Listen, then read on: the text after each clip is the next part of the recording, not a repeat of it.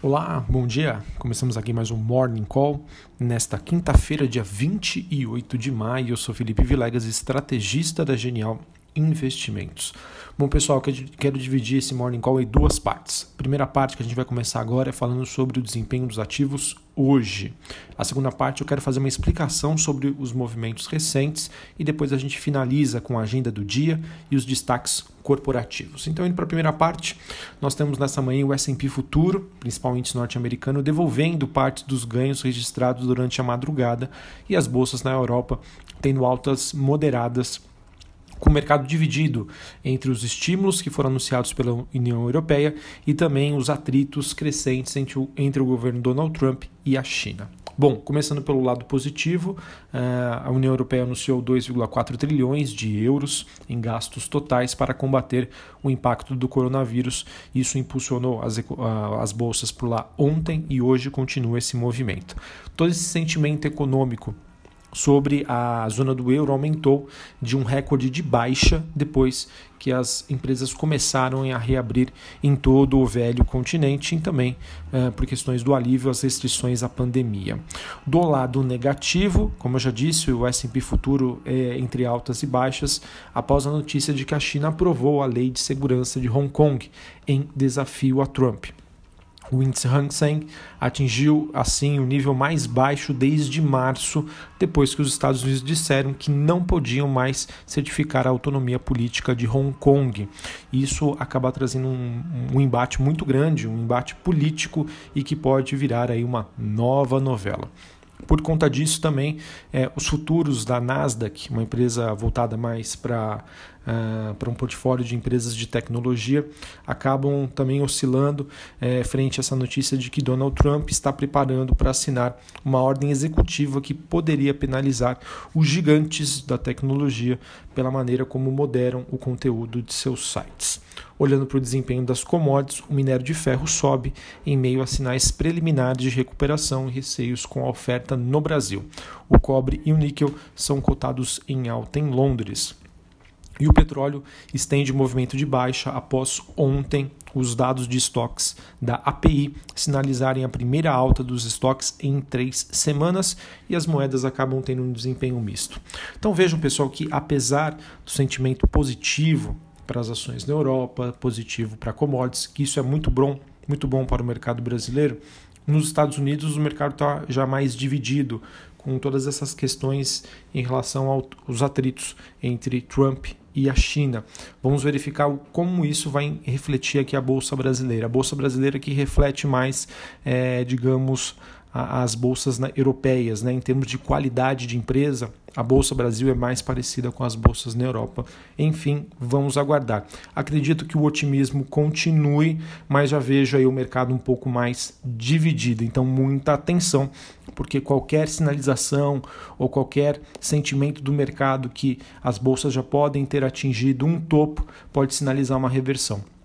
A dica é tenha cuidado, tá? Tenha cuidado é, entre com conservadorismo e se você tem uma alocação mais tática, não que seja o longo prazo, pode ser quem sabe aí um bom momento para você fazer uma realização parcial daquelas ações que você já está com um ganho interessante. Bom, pessoal, eu queria explicar para vocês por que, que os mercados têm subido tanto né? Afinal, nós estamos no meio ainda de uma pandemia, né? Sim, já há sinais de melhora, mas os efeitos econômicos são ali imprescindíveis. O que, que acontece? Bom, primeiro ponto, né? O que, que fez os mercados subirem? Parte disso eu já falei com vocês. Os estímulos na Europa, tá? Esse pacote fiscal, é, agradou muito os investidores e isso acaba se somando né, a uma série de ajudas que foram feitas ao longo do tempo pelo Banco Central e também pelo governo chinês. Segundo ponto, reabertura das economias, né, sem que ainda seja possível é, verificar uma segunda onda de contaminação. Então isso foi muito positivo. Por exemplo, ontem as ações da Gap, uma empresa varejista de moda americana, subiu 18%. Tá? Ou seja, se acontecer essa reabertura e por hora, sem ainda uma segunda onda de contágio que possa levar ao novo fechamento aí dos países, isso deve deixar os investidores mais tranquilos. Porém, este é um dos riscos que precisa ser monitorado, tá? Essa segunda onda de contaminações. E claro, qualquer indício de que a gente tenha uma vacina no meio do caminho, aí isso pode ser, entre aspas, descartado. E também aqui no Brasil, né? A gente não pode deixar de lado a sinalização da reabertura uh, a ser feita pelo Estado de São Paulo, o Estado, eh, em termos econômicos, mais importante do Brasil. Então a gente viu uma reação bastante forte de todo o varejo é, e também shoppings que fecharam ontem com uma movimentação bastante positiva. Então, em suma, pessoal, é, esse ambiente, é, apesar de nós estarmos em um ambiente econômico extremamente desafiador, né, é, se baseando aí que essa, essa movimentação acontece, como já disse, pela atuação forte dos bancos centrais, que injetaram liquidez, uma melhora na posição técnica, ou seja, o mercado não está alavancado, né? o mercado ali ele está é, dentro de bolsa, mas com posições mais de curto prazo, então isso acaba ajudando a dar esse suporte para os ativos de risco. Tá?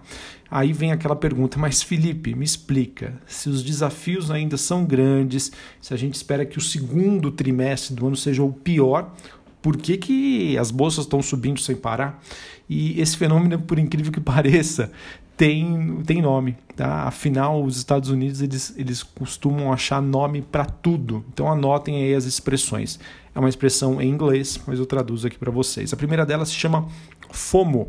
F-O-M-O, que no inglês seria Fear of Missing Out, ou seja, medo de estar fora.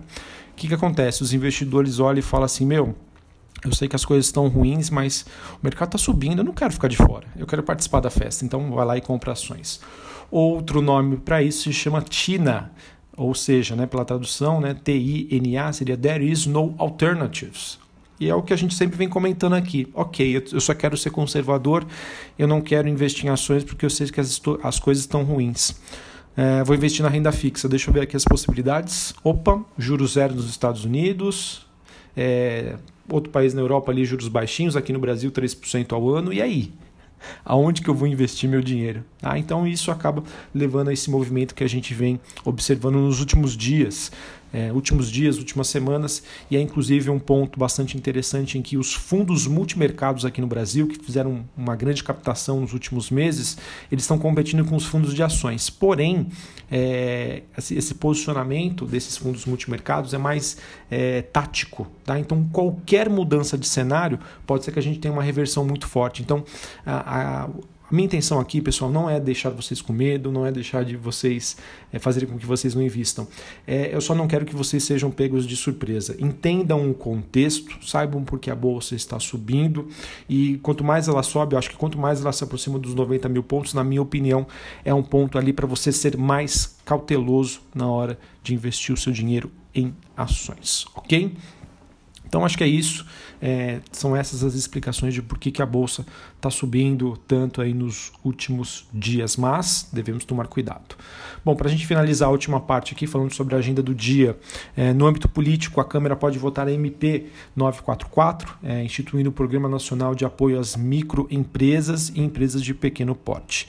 É, hoje, pela manhã, a gente tem a divulgação da PNAD contínua, né, que é o, da, os dados de desemprego aqui no Brasil, uh, e o Tesouro Nacional divulga os resultados das contas do governo. Também tem a divulgação do GPM de maio. O GPM às 8 horas da manhã, a taxa de desemprego às 9 horas e é, às 9 e meia, né, essa questão de taxa de inadimplência, empréstimos pendentes, total de empréstimos, e às 10 e meia o resultado primário do governo. Nos Estados Unidos, dados muito importantes novos pedidos de seguro-desemprego e pedidos de bens duráveis e o PIB analisado. Todos esses indicadores às nove e meia da manhã nos, nos Estados Unidos.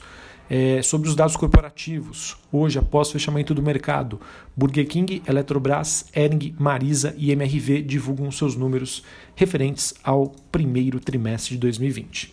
Sobre o noticiário corporativo, é, Allianz Sonai, empresa que administra shoppings, anunciou a reabertura de quatro shoppings por lá, com horário reduzido em Brasília, segundo o comunicado. A, a CIA reverteu lucro e teve prejuízo de 55,4 milhões no primeiro trimestre, as receitas caíram 6% e o EBITDA, é, ou seja, potencial de geração de caixa, caiu 90%. Apesar do resultado catastrófico, né, um resultado ruim, é, ele veio mais ou menos em linha com o que o mercado estava esperado. Né? Então, é, estava esperando, na verdade, perdão.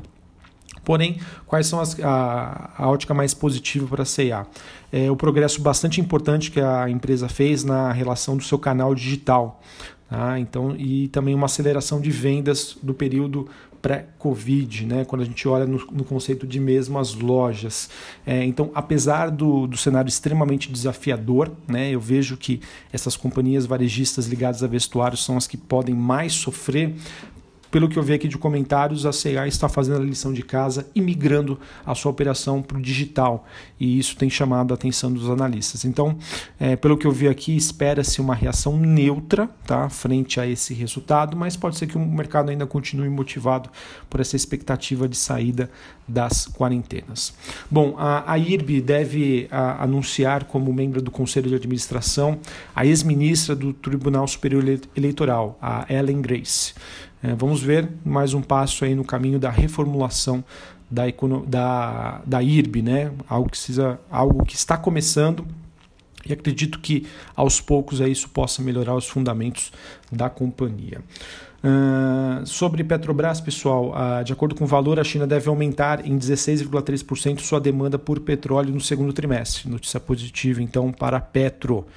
Uh, a gente teve a Rumo revertendo lucro, registrando prejuízo de 274 milhões no primeiro TRI, EBITDA queda de 28%, mas sobre Rumo, acho que ainda reflete as questões de ontem, que o governo autorizou a, a, a concessão né, da, da, da malha ferroviária, é, por mais não me lembro agora a quantidade de anos, mas isso foi muito positivo tá, para Rumo.